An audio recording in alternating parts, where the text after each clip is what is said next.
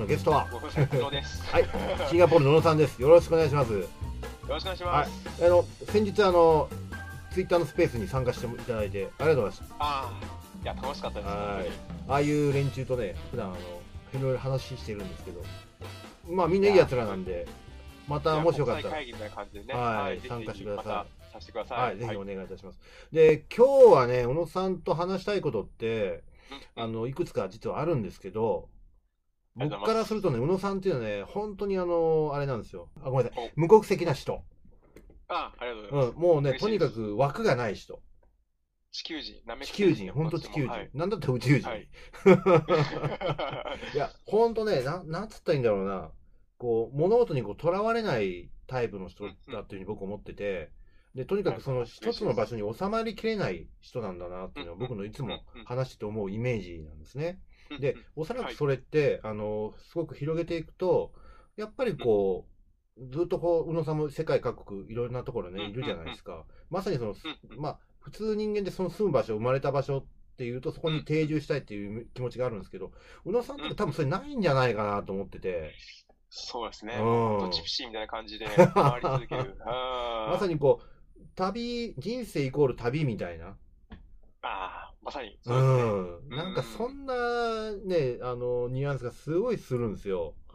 うん。で、まあ僕のあ好、きな歌手にグレーがいて、グレーの Be Loved っていう曲がはいはいはい。にそんな感じで上がってくる道っていう感じで、はい。目目には見えないですけれども、うん、そんな感じの道をなんかそういうね、うん、欲求に素直にこう従いながら生きていってる人なんだなっていうふうに思うんですけど、で、まあ、はい。その中でね、あの、実際のその旅に関してのうん、宇野さんはい。のその見方というか、そのまあ、僕からすると宇野さんってもうずっと旅してるような人に見えるんですけど、うん実際その旅に何を求めてるんだろうな、この人はと思う時はたまにあってですね。はいはいはい。はい。まあ、この間の話でも、それこそ、あの、世界の行ったことないエリアに全部行くんだみたいなこと言ってたじゃないですか。うーん。だからまさにまさに。それってど、どういう感覚なんだろうなっていうのがね、もう一回ちょっと知りたいなと思って。はい。はいはい。お願いします。はい、お願いいたします。ちょっと今日そんな話をしたいなと思ってます。はい。はい、よろしくお願いします。で、はい。実際のところ、まあ、はい。あのー好き、もう要するに旅が好きになったきっかけ？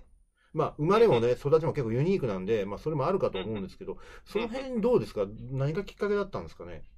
そうですね。あのーまあ、前回だいぶ、あのー、105カ国行って、うん。で、なんかあの、好きな、あのー、大陸とか国ええ。ランキング、トップ10みたいな感じのことを話をしたかと思うんですけど、そのなったきっかけっていうのは、そのニューヨーク時代にブラジルに、のリオデジャネイロに行った時はい、に、はい。まだその時って Google イメージとか、うんそういうのがあんまりなかったああ、時代でなるほど、ですね。だだそれで結局、まあなんとなく聞いたイメージはあるけれども、それを直接自分の目で見たいなっていうので、たまたまリオデジャネイロ行った時にこう、イパネマビーチとか、あの、キリストの像とか見た時に、はい、はい、はい。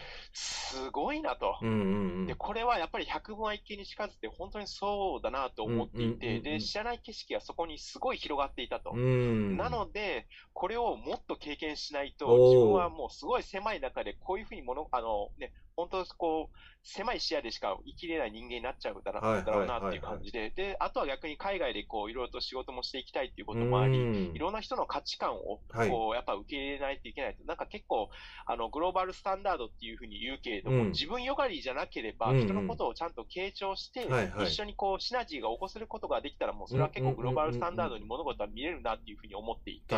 で、そうなった時に、その人たちが住んでる、あの、地域っていうのはどういう地域なのかっていうことをちゃんと知らないといけないということもあり、やっぱり旅っていうのは特に、うん。まああとは自分を俯瞰的に見れたりとかっていうところだったりとか、まあいろんなあの出会い、この後ちょっとこうお話ができればなとは思うんですけれども、そういうのが結構旅の醍醐味かなとう思ってます。なるほど、なるほど。宇野さんね、あはいの、お生まれになったの上海。そうですね。ねはい、はい上海です。はい。で、そこからまあ、幼い頃日本に、まあ、移ってきて、で、まあ、あはいる一定年齢まで日本に暮らしたってことなんですけど、はい。そういう生い立ち的なところも関係ありますかね？いやーだからそれが多分こう、ずっとうん。まあよく、言い方よくないですけど、うん。やっぱ日本でガラパゴスだったりとか鎖国じゃないですけれども、その時はもうすごい日本人だったんですけれども、たまたまこうアメリカに大学から行くきっかけがあって、うんうんうんうんそこからこうなんか、日本の良さもすごい分かったし、ね。けど日本の良くないところもすごい分かり始めたときに、けどアメリカは大きな国ではあるけれども、はい。アメリカ以外の国もやっぱあるなってういうことがあって、んうんうんうん。それでこう、うん、見てみたいなという感じで、で結局私のもう一つの名前、カルロスさんと同じカルロスという名前はいはいはいはい。も、やっぱりこう、日本だとこう、みんな、東京とか、うん。みんなね、朝、サラリーマン、せかしいですけれども、うんうんうんうん。あんな感じの生き方しなくてもいいなってなるほどなるほど。思うんですよね。うんうんうん。ある程度同じような感じで所得でもらえるんだったら、もっとこうリラックスとか、今コロナがあったりとかする中で、そういう生き方もあるんですよね。うんうん。うんで、そういう生き方しかできないっていうのは、そこの環境にいるからそういう生き方しかできない。うんわけであってうん違うところのやつを見たりすると、比較検討したときに、いや、自分はこっちの方が生きがいが合ってるなとか、はいはい。そういうふうな考え方も取り入れると思うのでそれは自分の視野が狭いからそういうふうにしかならなかったとなるほど。いうふうに思うので、うんうんうん。そういうのは大切かなと。うん。まあ、要するに、いろんなその考え方、いろんなその場所を見て、その選択肢をどんどん増やしていった方がいいよってことですよね。ですね、ですね。その中でうん自分の合うものをそ選択肢チョイスしていく。広げることも、うんうんうんうん自分に限界を与えるのも自分自身だと思うんですね。それを見ないから、自分がこう、なんかこう、悔しくて、こう、知らないことがかっこ悪いみたいな感じで思ってる、はい。そういうサラリーマンの人とか多いと思うんですよ、上司とかで。うんうんうんうん。えーで、そういう人たちを見てると、もっと新しいこととか、で、下の突き上げがあったりとかすると、下を抑え込もうとするようなはい。人間がいたりすると、はい。それって自分が何もできていないからこそ、うん。しかも今の過去の知見をこう守ろうとするがゆえに、うんそういうふうにやってしまってるっていうのが、とても悲しいなと。なるほどね。う。それはね、もう僕の年代になるとね、もういつも肝に銘じておかなきゃいけないことなんですよ。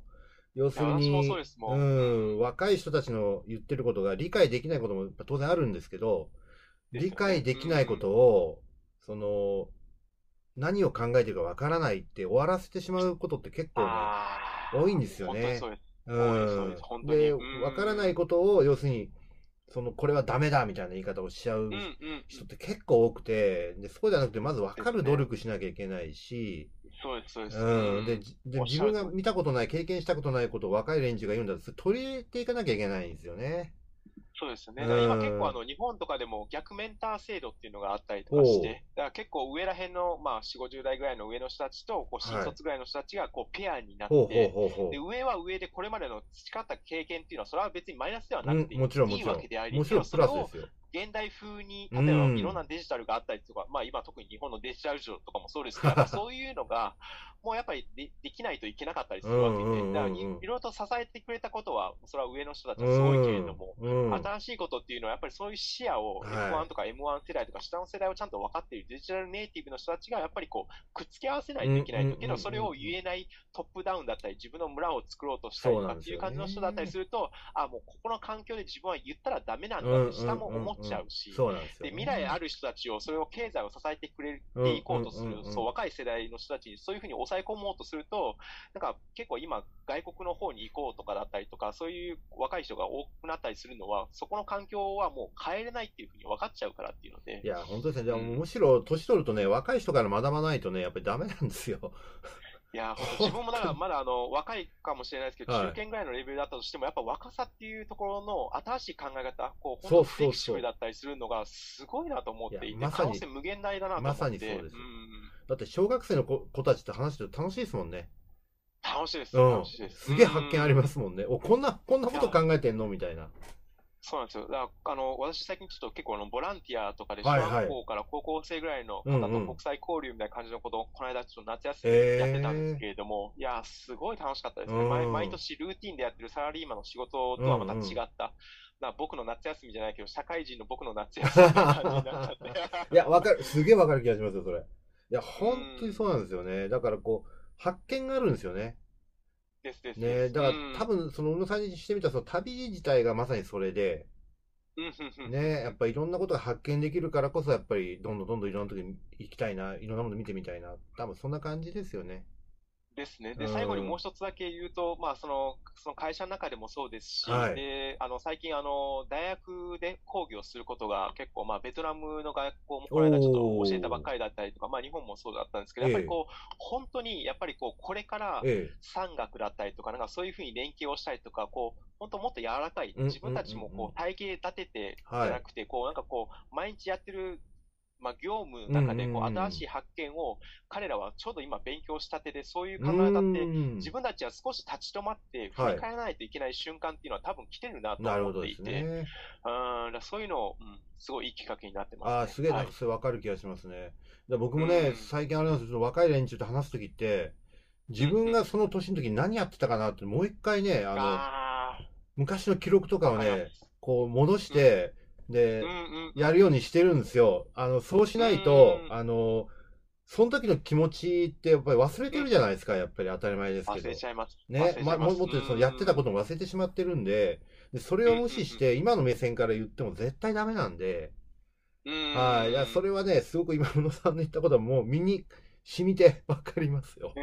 はいはいはい。いや、そその言葉を聞いて、もう一回そこ、これで最後にしたいんですけど、はいはい。このセッションは、あの、まあ、YouTube で幸せについてはいはいやってたりするんですけれども、それも結局今30代で言ってる幸せの項目って何個かあるんですけれども、えけどそれをちょっと自分はまだ残ってないので、なんか今後は30代のこれを今度うんうん。40代に、あの、また振り返りしたいなと思っていてえ、はい。でもちょっと20代で立ち止まった時にどういうことが幸せだったのかなってなってくるうんうんうんうんと、身分とか地位とか、はいはいはいそういう表面的なことが結構あそれは恥ずかしかったりするんですけど、うんうんけど、それも自分だったなと。はい。で、今30代すごい突き抜けていこうみたいな感じで好奇心好奇心とかって言ってるけれども、うんうんうん40代になったら好奇心とかなんかまあちょっと落ち着けようと、あの、若若かりしき頃のうんうんうんうんカルロスさん、あ、カルロスさんっていうか私自身のことですけど、あの、うの、うのよって感じで思った瞬間うんに、うん。40になったらこういう景色が見えてるんだから、うん。お前が今思ってることなんてっていう、けどまあでも、それを言い過ぎると逆にこう今何をしたらいいのかっていうのは分からないのでうん、それはやっぱりある程度こうね、やりたいことをやっていく、まあ社会にあの迷惑かけない程度ぐらいにっていう感じのことはやらないといけないなと。でもなるほど振り返るコンテンツがあると、立ち止まった時に、あ、こういうことを思ってたなっていうのが、これは旅にも本言えること当そうで。す、本当そうです。はい。宇野さんが今やって YouTube なんてまさにそれで、多分ね、うん。この間言ってたけど、例えば今ねうん、その、撮ってる動画を、将来のお嬢ちゃんのメッセージにしたいとかね、言ってましたもんね。いや、わかる。すうごいわかります、それ。で僕なんかでも。僕なんかで若い頃って、まだ YouTube も何もなかった時代ですよ。ようやくその、フリーの、のブログサービスがでできた時代ですよ。はいはいはいはい。で僕なんかやってたのはもう20年以上ですね。あの、はい自分しか見れないようにしとけばいいんですよね。自分の、まあ、美美貌録みたいなもんなんで、それを未だに続けてますよ、僕。えその時にあったこと、悔しか、もうとにとにかく何が悔しかったとか、はいはいはい何がこう腹が立ったとか、もっと何が嬉しかったとか、まあ変な話、うんうん20年以上前の野球の試合の記録もそこにあるんですよ。えー この試合こういうボール投げてやられちゃったとか、まあそんなの残してるんですよ、全部ね。はいはいはいはいで、それをたまに、こう、ちょっとこう、迷った時に、それをまたうん自分で見ると、あの時こんなこと思ってたんだな。で、もっと言うと、その時って、あの、う ん日々ほら、1ミリ、2ミリじゃないですか、成長なんて、所詮。だから、昨日と今日って全然変わってないんですよね、実は。で昨日の自分振り返っても大して成長してないんですけど、でも毎日1ミリだったら、1年経ったら30 365ミリなんで、です、おっしゃる通りです。結構な差なんですよね。ですね。ねそれがで10年経ったらもっと今振り返る瞬間とか来てますか？いや、たまにありますよ、やっぱり。ありますあります見見返したりとかしてます？やります、やります、もちろん。おー、うん素晴らしいです、やります。僕なんか、例えば僕な、ごめんなさいね、僕の話長くなる、申し訳ない。い。いい。だ僕なんか、英語、まさに英語なんかまさにそうですよ。英語って僕、あの、もう31からなんですよ。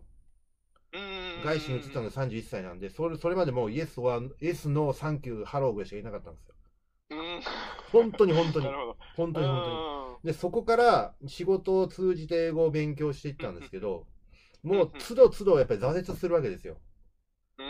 段階いろいろありりますよね。最初はメールのやり取り、うん次、あの、でテレカンと、まあ、いわゆる、あの当時はビデオ会議なかったですから、で、次、うんもう、アジアの人間と英語で話す。次ね、はいあの。欧米人と英語で話す。まあ、そんないろんな段階がある。そのたんびに僕挫折してるんですよ。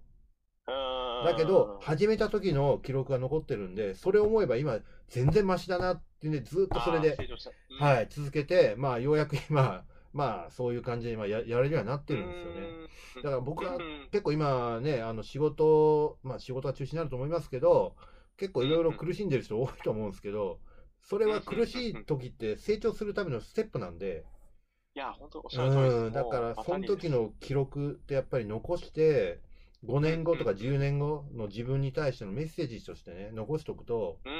いいな。僕もだから本当に苦しかったこといっぱいあるんですけど、僕、あれですもん、31歳の自分の決断に今感謝してますもん、僕。ああ、素晴らしい。本当本当いやいや僕別に僕のこといやいや、僕のいいあのいいこと言ってるつもり全然ないですけど、でもうんやっぱりそれが思うのは、その当時の記録があるからなんですよね。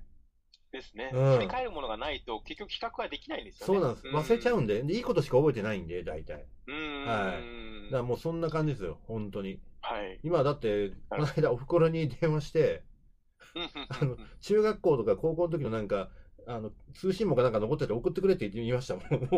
そこまで、そこまではい遡りました。もう。はい。まあ多分ないと思いますけどね。いやいやいやそれちょっと僕の話しちゃって申し訳ないいや、私、手元にいつもそれ持ってます。あ本当に？うん、私、アメリカの大学の語学学校行った時に、そはいのアメリカの先生に言われたのが、はいあなたは絶対成功しないっていうふうに言われた言葉が悔しくて、でおーそれを、いつもなんか苦しい時にそれを思い出して見てみろと。俺は今できてるんだっていう感じで、こう、いうふうにあ自分にさせたりもしますね。ああ、なるるほどね。いや、そそれすごくの言葉、を逆に、その時はすごいマイナスにしか感じなかったですけど、はい今となってはそれはもうありがたいとしか思えなかったりするんですよね。やっぱ、昆虫症っていうのがないとね。ですですうんやっぱり人間燃えてこない忘れちゃうんですよね。悪いことの方が逆に成長するために絶対成長するんですよね。本当そうですよね。ん必要ですよね。はい。うん。すみません、ちょっとなんか僕の話長くにして、もう本当申し訳ない。いい、すいませんあ、の、次ね、ちょっとあの、その、小野さんがずっともう、ね、もうこれからの多分ライフワークになってくると思うんですけど、やっぱり旅ですよね。うんで、そこで何を学んだのか、あるいは何に出会ったのか、みたいな話をちょっと次、あの、していきたいなと思うんですね。はい。はいよろしくお願いします。よろしくお願いしはい、ます。ありがとうございました。はい。